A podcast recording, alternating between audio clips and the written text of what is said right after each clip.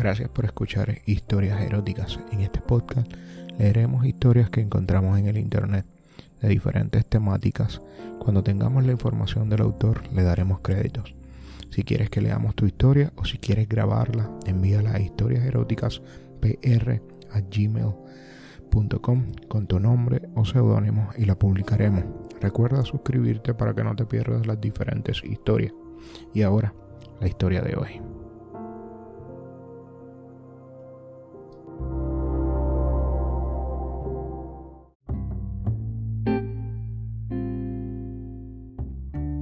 Odiaba mi trabajo.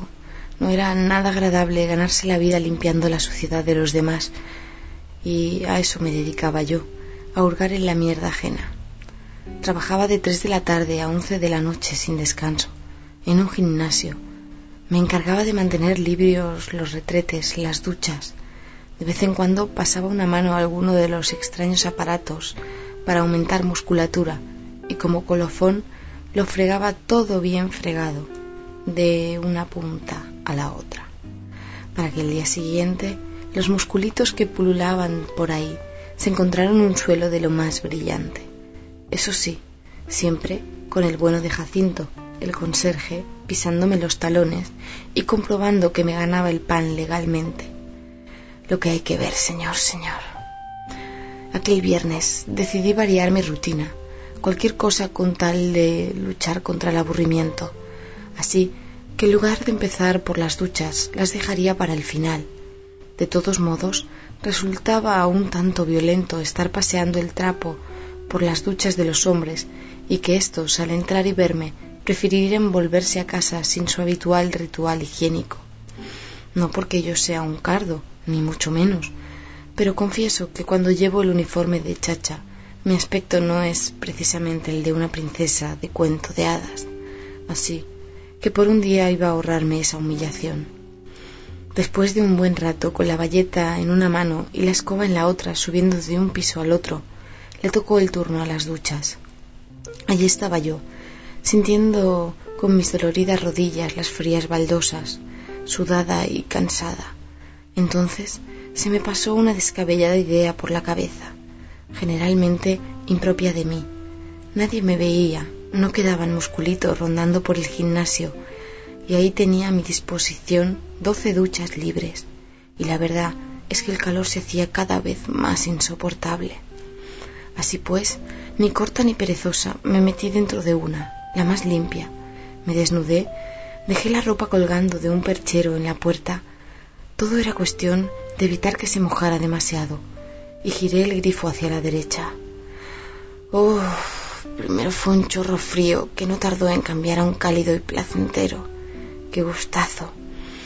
Me dejé mojar por entero, estirando mis brazos y curvando mi cabeza hacia atrás, notando los pequeños chorritos deslizarse sobre mi frente y mis pómulos. Aquello era la gloria.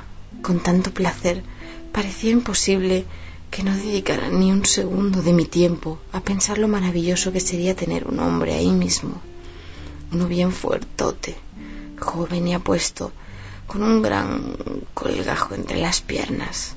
Uy, comencé a acariciarme las tetas, mis grandes tetorras que tantas miradas de deseo causan.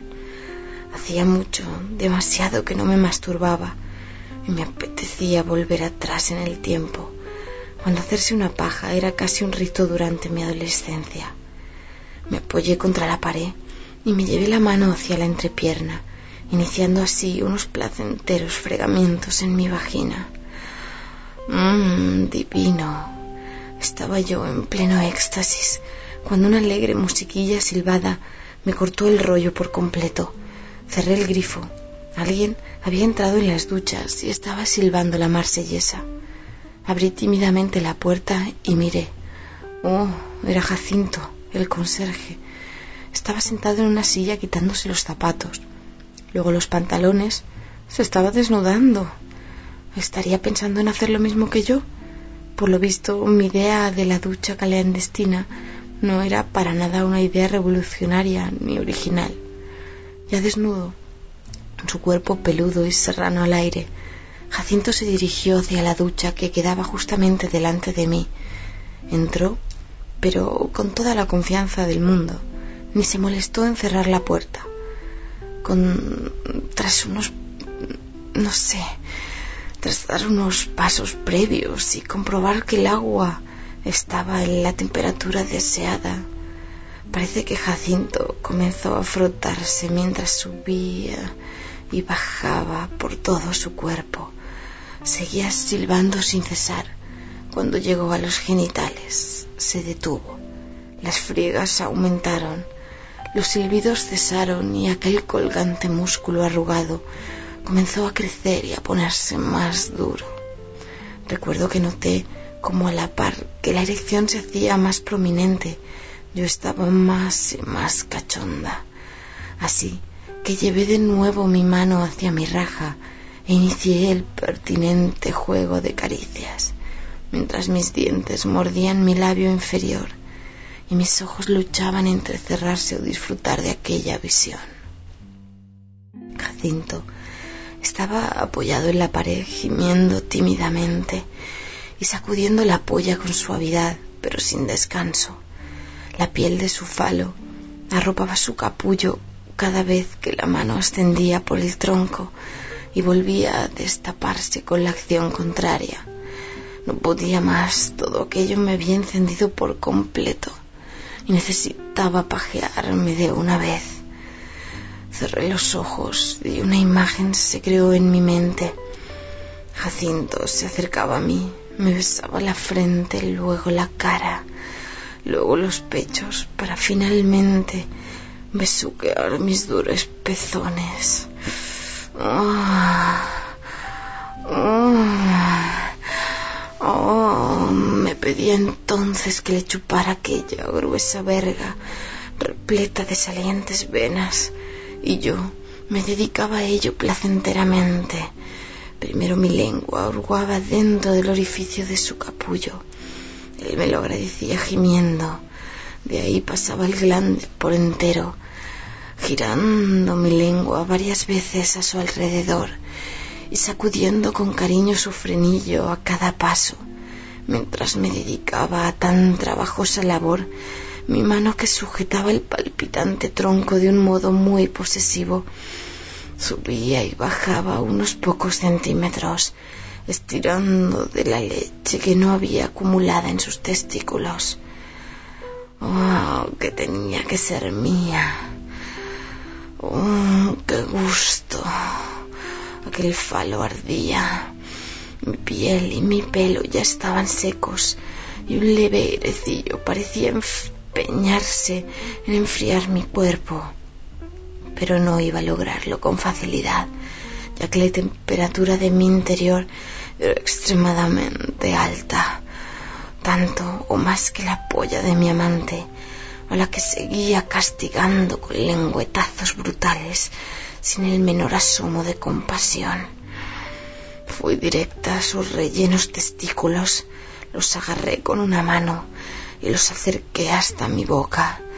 Le metí uno y lo relamí bien relamido. Jacinto parecía estar perdiendo todos los sentidos. Noté cómo su semen hervía.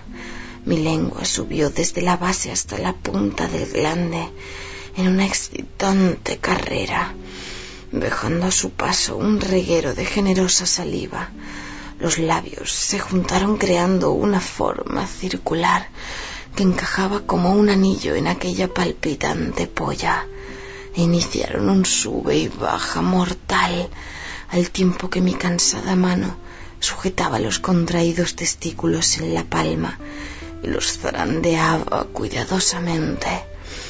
Jacinto gimió, tiró su cabeza hacia atrás, se golpeó contra la pared sin sentirlo apretó sus nalgas y un chorro de semen estalló en mi paladar que inevitablemente se dejó caer hacia mi garganta, aterrizando como colofón en un estómago sediento y hambriento que lo agradecía. Gemí. Oh, oh. La paja sabía gloria y yo me estaba corriendo como una condenada Ni siquiera sabía si Jacinto estaba allí y si me iba a descubrir. Mm, me daba igual. Sabía que me daba igual. Aquel momento de placer era mío, para mí sola. Estaba dispuesta a disfrutarlo. Mm.